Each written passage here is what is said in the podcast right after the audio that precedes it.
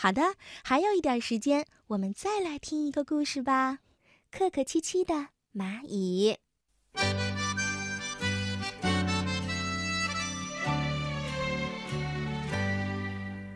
蚂蚁在草地上走，不小心踩了大象的脚，它连忙鞠着躬，客客气气地说：“对不起，大象嫂嫂，我不是故意的，要不你也踩我一脚。”大象笑笑说：“还是不要踩了吧，我怕我的脚还没抬起，就会把你的魂吓掉。”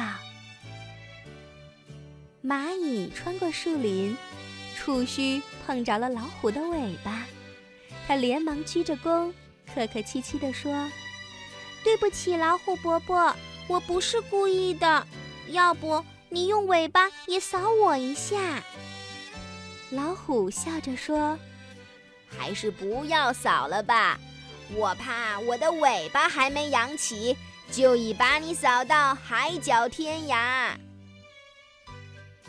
蚂蚁来到了河边，错把河马鼻子当做了肉丸。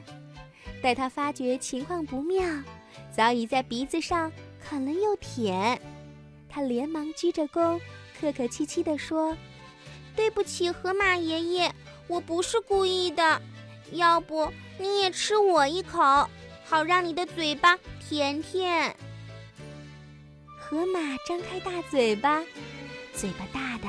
就像盘天，河马哈哈大笑，笑得地动山也摇。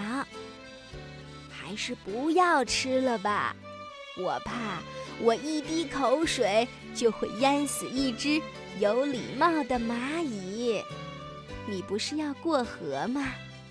那就在我的鼻子上待着吧，让我送你到河的那一边。